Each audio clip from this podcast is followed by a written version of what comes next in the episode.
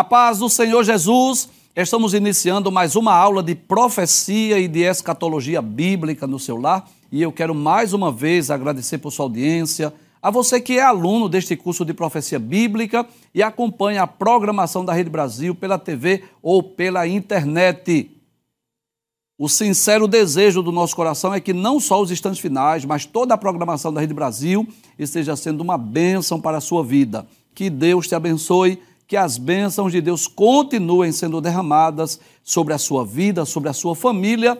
Seja muito bem-vindo aos instantes finais. Se você está acompanhando diariamente o nosso programa, você sabe que nós estamos estudando sobre o ministério profético no Novo Testamento, este tema maravilhoso, esse tema extraordinário. E nos programas anteriores nós estudamos sobre dois temas importantes. O primeiro foi sobre a apostasia nos últimos tempos, né? tomando por base a primeira epístola de Paulo a Timóteo, capítulo 4, versículo 1. Nós explicamos né, que muitas heresias surgem através de espíritos malignos, né? são doutrinas de demônios e também de homens mentirosos. Nós estudamos esse tema. Também vimos outro tema bem atual, que foi sobre a extrema corrupção dos últimos tempos, e essas imagens aí são, é, eu diria, um resumo dos dias em que estamos vivendo, né? De avareza, de violência, de guerras, de menores abandonados, enfim, são dias terríveis de crueldade, iniquidade, perversões, são os dias que nós estamos vivendo. Hoje nós estudaremos sobre o seguinte tema: Paulo prevê a sua morte, mas tem a certeza da vida eterna. Antes de eu comentar esse tema, eu quero primeiro comentar essa imagem aí, não é? À sua esquerda, claro, uma imagem meramente ilustrativa, como que o apóstolo Paulo escrevendo a sua última carta a Timóteo, seu filho na fé, e à sua direita também, claro, uma imagem meramente ilustrativa, como que o apóstolo Paulo é, falando, né, pensando nesta coroa, a coroa da justiça que está guardada não só para o apóstolo, mas para todos aqueles que amam a vinda de Jesus. É claro que esta é uma imagem meramente ilustrativa, não estamos com isso dizendo que as coroas no céu serão como esta aí, claro que não. As que iremos receber são mais maravilhosas, mais belas, mais valiosas, claro, mas é só para nós termos uma ideia. Então, à esquerda, a imagem de um prisioneiro esperando a sentença da morte, mas à direita, a imagem de uma coroa, a coroa da justiça que já está aguardando o apóstolo Paulo. Vamos ler a nossa introdução que diz assim: A segunda carta a Timóteo é a última das epístolas paulinas. Ela foi escrita por volta do ano 67 depois de Cristo, quando Paulo estava preso em Roma. Nesta carta, o apóstolo fala que o seu ministério havia chegado ao fim e que o dia da sua morte aproximava-se. Porém, Paulo não demonstra medo e nem receio da morte. Pelo contrário, ele revela que havia combatido o bom combate, acabado a carreira e guardado a fé, demonstrando assim a certeza de que receberia a vida eterna e a coroa da justiça no céu. Olha, esse texto que vamos estudar hoje é um texto maravilhoso. É possível, não é, que você já tenha ouvido mensagens, pregações, estudos bíblicos baseados nesse texto. É um texto também muito lido em cerimônias fúnebres, que fala daquela tríplice declaração do apóstolo Paulo no final da sua vida. Não é como se ele fizesse uma retrospectiva de como ele serviu a Cristo, como ele foi fiel. Então ele olha para o passado e chega a essa conclusão. Eu combati o bom combate, eu acabei a carreira, eu guardei a fé, mas Paulo também olha para o futuro, deixando bem claro que o que está lhe aguardando nesta vida é a sentença da morte, mas no porvir o que lhe aguarda, além da vida eterna, é a coroa da justiça. E eu posso dizer que este é o alvo da vida cristã. Enquanto nós estivermos aqui, vamos nos deparar com lutas, provações, desafios, perseguições, mas devemos fazer como o apóstolo Paulo: combater o bom combate, acabar a carreira, guardar a fé, na certeza que o que nos espera no porvir é a vida eterna e a coroa da justiça. Vamos meditar nesse texto hoje, no capítulo 4, versículo 6 da segunda epístola de Paulo a Timóteo. Paulo diz assim: Porque eu já estou sendo oferecido por aspersão de sacrifício. Bem, primeiro eu gostaria de explicar o que é aspersão de sacrifício. Significa dizer que Paulo via a sua morte como uma oferta voluntária. Assim como o animal que era preparado para ser morto, né? Eu posso dizer que Paulo estava também preparado, esperando apenas a sentença da morte. Mas é muito interessante nós dizermos isso, que Paulo não via a sua morte como uma tragédia, como um acidente de percurso. Paulo não vê a, a, a proximidade da sua morte como algo que ele deveria lutar para evitar ou impedir. Não. O que nós vamos perceber é que Paulo vê a sua morte como uma oferta voluntária, como um sacrifício que estava sendo oferecido a Deus. E eu posso dizer, não é sem medo de errar, que quando se aproximava aquele a sentença da morte, Paulo prevendo que seria sentenciado à morte, então ele tem essa oportunidade de escrever essa última epístola, é, embora que na sequência bíblica, a epístola escrita a Tito e a epístola escrita a Filemão estejam pós segunda de Timóteo, mas é possível que essa tenha sido a sua última carta. Mas Paulo não escreve aquela carta como que com medo, como que é, depressivo ou angustiado, não. Ele escreve esta carta trazendo, claro, as recomendações para Timóteo, que nessa ocasião era pastor da igreja em Éfeso, exortando aquele jovem obreiro como ele deveria se portar na igreja, mas o que nós vemos aí nas expressões paulinas não é aquele pedido de socorro, me socorra, é contrate um advogado, por favor intercedam por mim, peçam para Deus me livrar da morte. Não, não é isso que nós vemos. Paulo tem a convicção que estava chegando o final da sua vida, a sua morte se aproximava, mas ele diz que já estava sendo oferecido como expressão de sacrifício. O sentido é este: é como se Paulo dissesse assim: Olha, eu estou me sentindo como aquele animal que foi escolhido, já está sendo preparado para ser oferecido a Deus. Paulo vê a sua morte como uma oferta, como um sacrifício, como um sacrifício de aspersão que seria entregue a Deus. E o que é que faz alguém ter tranquilidade mesmo na hora da morte? é a certeza da vida eterna, a certeza da ressurreição, a certeza do porvir. Isso mesmo. Eu vou dizer com muita tranquilidade que o salvo não deve ver a morte como um, uma tragédia, não deve ver a morte como algo que causa medo, pavor. Tem crentes que têm medo da morte, pelo amor de Deus. Não, nós não podemos ter medo da morte. Sabe o que é que nós podemos temer? Eu vou lhe dizer porque eu sou humano e eu não quero ser hipócrita. Nós podemos ter medo de uma enfermidade. Sim, é normal. Alguém, por exemplo, que é, está com uma doença grave, que tem que fazer tratamentos, tomar medicamentos, enfim, claro, isso pode trazer medo. Claro, somos seres humanos. Nós podemos ter medo de um desastre, de um acidente.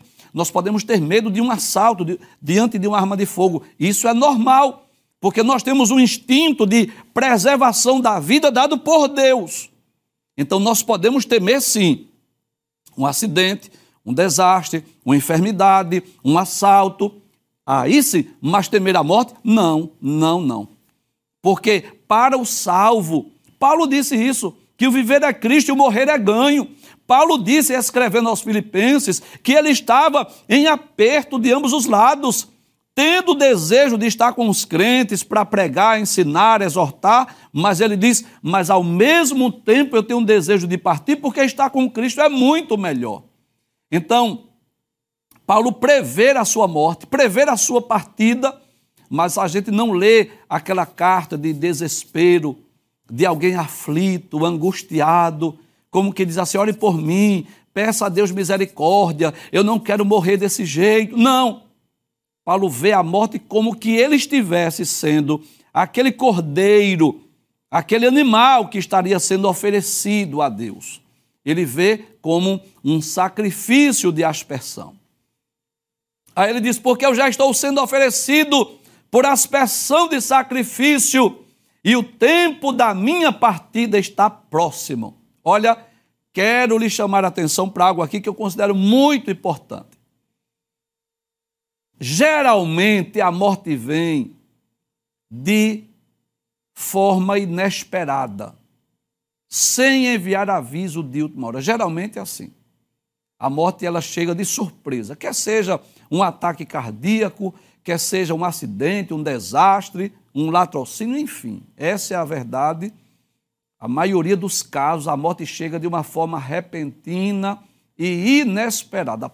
Mas, lendo a Bíblia Sagrada, nós vamos perceber que alguns servos de Deus preveram a sua morte, não é? Eu posso falar, por exemplo, de Jacó, que abençoou seus filhos antes da sua morte, que abençoou os filhos de José antes da sua morte, não é? Eu posso falar do apóstolo Paulo, posso falar de Pedro, enfim, vários servos de Deus tiveram esse sentimento que o dia da sua partida estava próximo.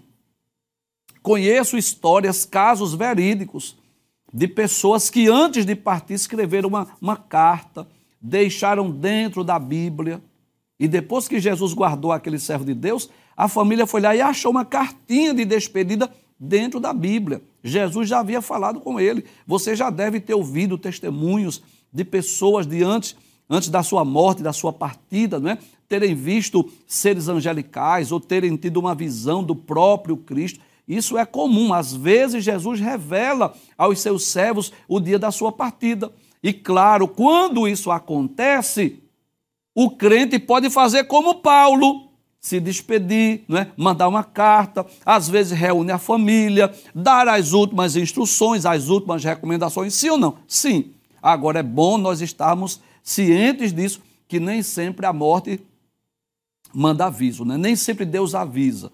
Às vezes ela, ela chega de forma repentina e inesperada. Mas eu quero chamar a atenção que para o crente, de uma forma ou de outra, quer seja um aviso é, dado por Deus acerca da partida, da morte, ou quer seja de forma repentina, o crente não deve temer a morte porque ele vai para um lugar de, de alegria, de felicidade, de paz, não é? Enfim, ele vai para uma vida melhor. Paulo disse isso: estar com Cristo é muito melhor. Claro que para quem fica, não resta dúvida disso, né? A morte deixa saudade, pesar, choro, lágrima, tristeza. É claro, alguém sepultar um pai, uma mãe, um filho, um esposo, uma esposa, um ente querido, um amigo, a gente sabe disso. Causa dor e sofrimento, tristeza para quem fica, mas para o salvo, morrer é estar com Cristo. Mas quando Paulo diz que o, o tempo da sua partida está próximo, ele faz uma reflexão. E ele diz assim: Olha, combati o bom combate, Olha que coisa interessante. Paulo diz assim: como um soldado, como um guerreiro, eu combati o bom combate. E eu posso dizer isso, que a vida cristã é comparada a uma guerra. A vida cristã é comparada a uma batalha. A vida cristã é comparada a uma peleja. Essa é a verdade. Nós estamos diariamente numa luta, numa peleja. Na mesma epístola, segunda carta a Timóteo, capítulo 2, versículos 3 a 5, Paulo vai dizer a Timóteo: sofre, pois, comigo as aflições, como bom soldado de Cristo Jesus. Segunda carta de Paulo a Timóteo, no capítulo de número 2, versículos 3 a 5. Sofre, pois, comigo as aflições como bom soldado de Jesus Cristo. Paulo diz: Ninguém que milita se embaraça com o negócio desta vida, a fim de agradar aquele que o alistou para a guerra. E se alguém também milita, não é coroado se não militar legitimamente. Então eu posso dizer que a vida cristã é comparada a uma guerra. Na primeira epístola de Paulo a Timóteo, capítulo 6, versículo 12, Paulo diz a Timóteo: milita a boa milícia da fé. E milícia fala sobre isso, fala sobre guerra, pelejas, não é? batalhas espirituais. Isso me faz lembrar, por exemplo, quando Paulo escreve a carta aos Efésios, no capítulo 6, versículos 10 a 18, é um texto bem conhecido, onde Paulo ensina sobre a armadura de Deus. Há vários textos bíblicos né, que compara a vida cristã com uma guerra. Veja, Efésios capítulo 6, versículo 10. Paulo diz: No demais, irmãos meus, fortalecei-vos no Senhor e na força do seu poder, revesti-vos de toda a armadura de Deus, para que possais estar firmes contra as astutas ciladas do diabo.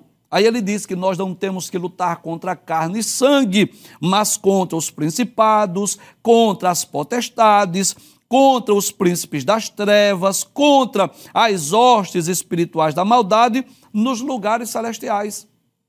E aí ele vai nos convidar a tomar toda a armadura de Deus, né? É, ter a couraça da justiça, é, ter os pés calçados na preparação do evangelho, tomar o escudo da fé. Ou seja, Paulo está nos ensinando a fazer uso da armadura de Deus, porque nós estamos numa guerra, nós estamos numa batalha, nós estamos numa peleja. E contra quem é essa batalha, professor? Né? Contra quem é esta guerra? Eu posso dizer, primeiro contra Satanás, contra o diabo. Segunda de Pedro, capítulo 5, versículo 8, Paulo diz isso, né? Pedro diz isso, desculpe, sede sóbrios, vigiai, não é? porque o diabo, vosso adversário, anda em derredor, bramando como leão, buscando a quem possa tragar. Mas essa, essa peleja, essa guerra, essa batalha não é só contra Satanás, é contra a carne, a, a concupiscência, não é? é? os desejos desordenados, a natureza caída, a natureza adâmica, a natureza pecaminosa que está dentro de nós. E Paulo diz, escrevendo aos Gálatas, capítulo 5, versículo 16 e 17: Andai em espírito e não cumprireis as concupiscências da carne. Paulo diz que a carne cobiça contra o espírito e o espírito contra a carne, e estes se opõem um ao outro para que não façais o que quereis. Então, além de termos essa batalha contra Satanás, contra os anjos caídos, a nossa batalha também é contra a natureza adâmica, a natureza caída, a natureza pecaminosa. E como se não bastasse, nós também temos uma guerra uma batalha contra o mundo. É o apóstolo João quem diz isso na sua primeira epístola, capítulo 2, versículos 14 a 16. Não ameis o mundo e nem o que no mundo há, porque quem ama o mundo, o amor do Pai não está nele. E é bom, eu faço questão de lembrar, não é? Que esse mundo aí não é humanidade, e esse mundo aí não é o cosmos. Esse mundo aí fala exatamente de um sistema corrompido que vai de encontro aos princípios da palavra de Deus. Para quem está estudando esse trimestre da escola dominical, eu poderia dizer que o mundo aí eu posso dizer que é o espírito de Babilônia, né? Nós estamos estudando na escola dominical. Então eu diria que são três grandes inimigos: o diabo, a carne e o mundo. Mas observe que o, o apóstolo Paulo também ele nos ensina isso, que as armas da nossa milícia elas não são carnais, mas poderosas em Deus para a destruição das fortalezas. Isso está na segunda epístola aos Coríntios, capítulo 10, versículo 4. Então, Paulo, durante a sua vida, a sua jornada, ele vivenciou essa tríplice batalha contra as hostes infernais, contra a natureza caída, contra o mundo. Mas que coisa maravilhosa! Ele conclui a sua jornada dizendo: Eu combati o bom combate. Sabe o que Paulo está dizendo? Eu não recuei. Paulo está dizendo: Eu não fui covarde. Eu lutei. Eu combati o bom combate. E eu diria que esse é o desafio de todo crente, de todo salvo, de todo cristão, é estar envolvido nesta guerra, nessa batalha, não é? É, como diz o hino 212 da harpa cristã, não é? que nós devemos estar com Cristo quando a luta se travar, não é assim? Então nós devemos estar nessa batalha, nessa luta. Eu digo com pesar, com tristeza no meu coração, que tem pessoas oferecendo um evangelho aí tão fácil, tão barato, um evangelho que fala só de riqueza, de prosperidade, de bênção, de vitória, né? aquele evangelho da teologia da prosperidade. Mas quando nós vamos à Bíblia Sagrada, nós vamos perceber que os apóstolos e o próprio Jesus nos advertiu que a vida cristã não é uma de rosa, não é uma vida quieta, tranquila, sossegada. Esse evangelho fácil, esse evangelho barato, que você não pode sofrer, que você não pode adoecer, vem para cá para parar de sofrer. Esse evangelho é falso. O evangelho bíblico, o evangelho ensinado por Jesus, o evangelho ensinado pelos apóstolos, é um evangelho que fala de luta, de peleja, de batalha mas vamos fazer o que Paulo fez, vamos usar as armas espirituais para quando chegarmos no final da nossa jornada, nós dizemos como Paulo: eu combati o bom combate. Mas que coisa interessante, glória a Deus. Paulo não diz apenas que combateu o bom combate. Paulo diz também que acabou a carreira. Quer ver? Vamos ler o texto? Ele diz: Combati o bom combate, acabei a carreira. Professor, e o que significa acabar a carreira? Eu vou dizer que a vida cristã, ela também é comparada a uma maratona, a uma corrida. Por exemplo, na primeira carta de Paulo aos Coríntios, capítulo de número 9, os versículos 24 a 27, diz assim: Não sabeis vós que os que correm no estádio, todos na verdade correm, mas um só leva o prêmio? Correi de tal maneira que o alcancei. Alcanceis.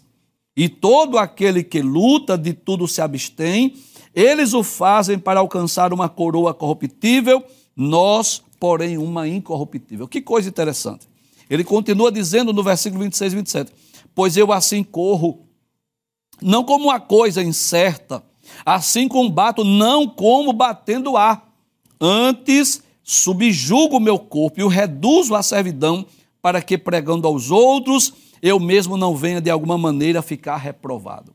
Então eu posso dizer que nesse texto, Paulo fala do atleta cristão que está correndo, nós estamos numa corrida, nós estamos como um atleta nós estamos é, desenvolvendo uma maratona espiritual. Agora, é bom lembrar isso, que diferente dos atletas que fazem parte das Olimpíadas e das competições aqui na Terra, eles sabem a, o tempo, eles sabem o percurso, né? Tem vários tipos de competições, 100 metros, 200 metros, 400 metros, enfim. São diversas as, eu vou dizer assim, a, as Olimpíadas, as competições. Nós, diferente dos atletas aqui da Terra, nós nunca sabemos quanto tempo nós temos pela frente. Não é assim? Nós não sabemos quando se dará o fim da nossa jornada, que pode ser através da morte ou pode ser através do arrebatamento. O que nós podemos dizer é que nós estamos numa Olimpíada, numa competição, nós estamos numa carreira. Eu não sei quanto tempo eu tenho pela frente, mas uma certeza nós temos. E qual é? Que nós não podemos parar, que nós não podemos desistir, que nós não podemos recuar, que nós temos que prosseguir, seguir em frente, seguir avante. É isso que Deus espera de nós que no final da nossa vida nós possamos dizer, como Paulo: combati o bom combate e acabei a carreira, eu fui até o final, eu não recuei, eu não parei, eu não desisti. Professor, e é possível parar? Sim, infelizmente é possível. Eu posso citar exemplos de pessoas que pararam na caminhada. Quer ver alguns exemplos? A mulher de Ló é um exemplo. Ela ia saindo da cidade, Os anjos iam conduzindo Ló, sua esposa e as duas filhas, mas a mulher de Ló parou e olhou para trás.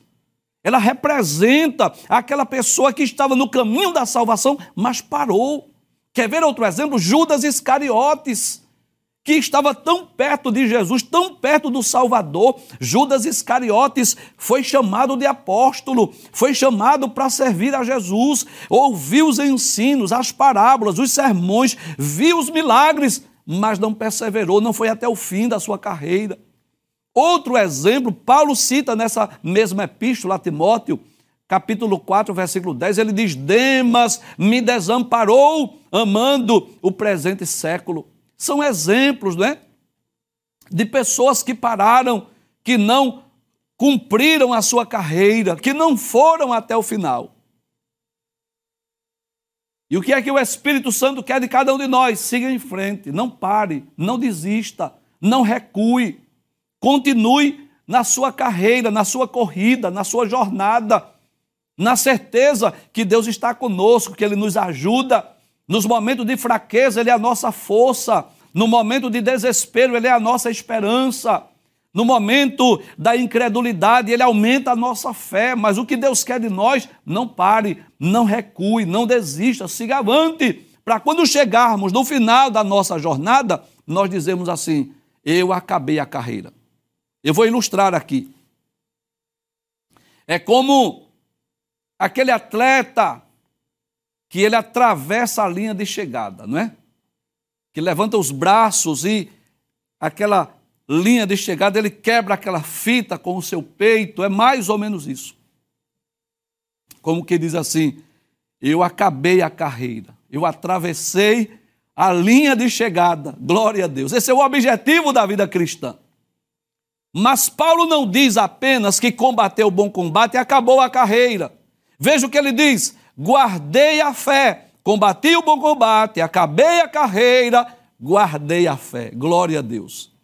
E eu posso dizer que a vida cristã também ela é comparada não só a um soldado numa guerra, não só a um atleta num percurso, numa corrida, numa carreira, mas eu posso dizer que a vida cristã é comparada a um serviço de um guarda, de um vigilante,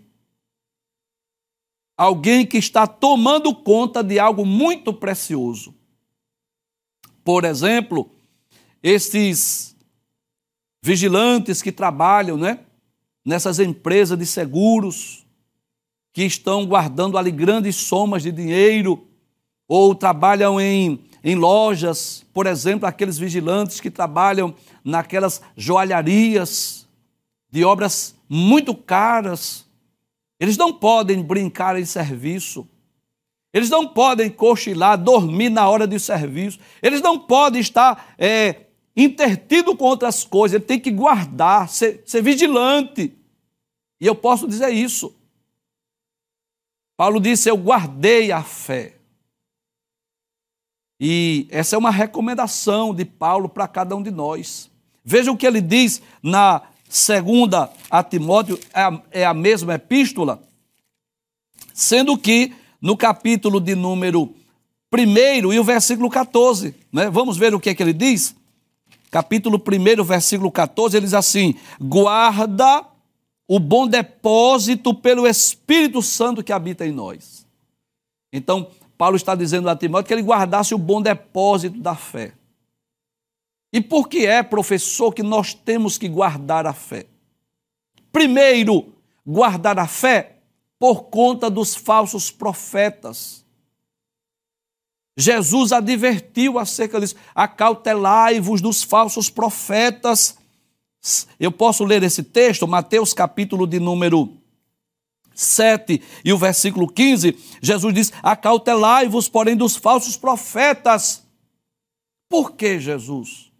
Porque eu tenho que tomar cuidado com os falsos profetas. Ele diz: que vem até vós vestido como ovelhas, mas interiormente são lobos devoradores. E é interessante que o apóstolo João, ele vai falar que nós também devemos ter cuidado com os falsos profetas. Primeira epístola de João, no capítulo 4, versículo 1, ele diz: Amados, não creiais em todo espírito, mas provai se os espíritos são de Deus, porque já muitos falsos profetas têm se levantado no mundo. Então nós precisamos guardar a fé, porque existem os falsos profetas, aqueles que falam enganosamente em nome de Deus. Eu vou dizer com muito temor e tremor, mas eu preciso dizer isso. O falso profeta, às vezes, ele tem uma aparência de um santo homem de Deus. Às vezes alguém olha para ele e até se curva para pedir a sua bênção. Tem pessoas que, diante de falsos profetas, até beijam o chão, né? beijam seus pés, porque ele parece uma pessoa tão boa, tão generosa, fala tanto na paz mundial. Às vezes esse falso profeta, ele fala tanto em fraternidade, em amor, mas é um falso profeta. Professor, o senhor diz isso por quê? Porque ele está falando enganosamente em nome de Deus. Ele está ensinando doutrinas heréticas, antibíblicas. Ele está conduzindo as pessoas à idolatria. Eu digo isso com muito temor e tremor, mas sabe por que eu digo isso? Por amor à sua alma. Para que você não vá para o inferno, para que os seus olhos sejam esclarecidos. Você pensa o quê? Que quando eu trago essa verdade aqui é porque eu quero afrontar alguém? Não, não é esse o meu objetivo. Não é que eu queira magoar ou machucar ninguém. Agora, Deus me deu essa missão se eu tiver de lhe agradar mentindo, eu prefiro lhe desagradar falando a verdade. Vou, vou ser sincero. Porque um, o que é um falso profeta, professor? Alguém que fala enganosamente em nome de Deus. Então, alguém que ensina, que prega doutrinas, que vão de encontro aos princípios, princípios da palavra de Deus, é o, é o, é o falso profeta mesmo que ele tenha a aparência de um homem de Deus. Então, por exemplo, às vezes ensina é, sobre a idolatria, sobre o paganismo. Isso está na Bíblia? O que é que a Bíblia diz? Condena, proíbe. Nós precisamos guardar a fé não só por conta da ação dos falsos profetas, aqueles que falam enganosamente em nome de Deus, mas por conta dos falsos mestres dos falsos doutores, dos falsos teólogos. E é interessante que Pedro já advertia isso na segunda epístola universal de Pedro, capítulo 2, versículos 1 a 3, ele diz: E também houve entre o povo falsos profetas. Observe, aqueles que falam enganosamente em nome de Deus, como entre vós haverá também falsos doutores. Os falsos doutores aqui são falsos teólogos. A mídia está repleta aí de pessoas com falsas teologias, com falsas interpretações bíblicas. As pessoas querendo atualizar a Bíblia, dizer que a Bíblia precisa ser reescrita, precisa ser reinterpretada, que a Bíblia sozinha não é suficiente. Já existem aí é, teólogos negando a inspiração das Escrituras, negando os milagres negando o sobrenatural, dizendo que a Bíblia é um livro lendário. O que são isso? São falsos mestres. Aí Pedro diz que introduzirão encobertamente heresias de perdição e negarão o Senhor que os resgatou, trazendo sobre si mesmos repentina perdição. Então, precisamos combater o bom combate, acabar a carreira e guardar a fé. Por que guardar a fé, Paulo? Por conta da ação dos falsos profetas, segundo, por causa da ação dos falsos mestres, mas também por conta dos falsos ensinos, das heresias. Nunca foi tão necessário fazermos uso das Escrituras, da inerrante, da infalível palavra de Deus. Nos programas anteriores, nós estudamos sobre isso. Na primeira epístola de Paulo, capítulo 4, versículo 1, Paulo ensinando que nos últimos tempos alguns iriam apostatar da fé. E por que iria? Porque dariam ouvidos a espíritos enganadores e a doutrinas de demônios. Por, por causa de ações de homens, né, cujas mentes estão cauterizadas e irão ensinar mentiras. Então nós precisamos, como Paulo, o que é que nós precisamos fazer? Combater o bom combate. Segundo, acabar a carreira e até o fim, não recuar, não desistir, mas guardar a fé. E eu quero me dirigir agora com jovens, com exclusividade, aqueles que estão na faculdade. Se tem na sua casa algum jovem que está na faculdade, que cristão, chame ele, por favor, que eu tenho um recado para vocês, com exclusividade para vocês. Nós estamos falando da necessidade de guardar a fé, preservar a fé, como uma coisa muito valiosa. Porque se eu perder a fé, eu vou parar no inferno. Se eu perder a fé, eu vou parar lá no, no lago de fogo. E tenham, tenham cuidado, jovens, com o academicismo. Eu não estou dizendo que você não vá para a faculdade. Faça faculdade, se puder, pós-graduação, se puder, faça mestrado, se puder, faça doutorado, e se puder, faça pós-doutorado. Estude, aproveite a oportunidade que Deus está lhe dando. Mas guarde a fé. Seja lá qual for a área da sua atuação, da sua pesquisa, guarde a fé. Sei que lá na faculdade, no meio acadêmico, a sua fé será questionada.